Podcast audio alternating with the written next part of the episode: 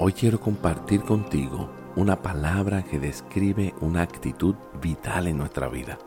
Esta palabra tiene la capacidad de hacernos soltar aquellas cosas que nos amarran al pasado, le da sentido y enfoque al presente y nos impulsa a un futuro lleno de esperanza.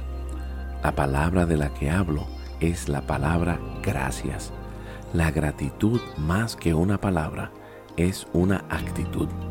La Biblia dice en 1 Corintios capítulo 1 versos 4 y 5, Siempre doy gracias a mi Dios por ustedes, por la gracia de Dios que les fue dada en Cristo Jesús, porque en todo ustedes fueron enriquecidos en Él, en toda palabra y en todo conocimiento.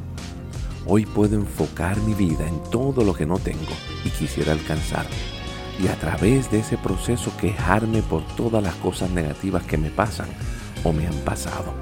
Por el contrario, puedo empezar y pasar el día agradeciendo por todo lo que Dios me ha dado. Lo que Dios me ha dado es razón suficiente para agradecer.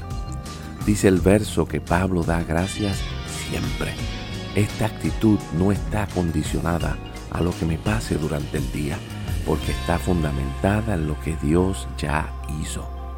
Hoy puedo escoger mirar lo que no tengo, pasar el día quejándome, pero Dios nos invita a reconocer que siempre tenemos razones para dar gracias, porque Él nos ha dado todo en su Hijo Jesús. Esta verdad nos ha enriquecido en todas las cosas.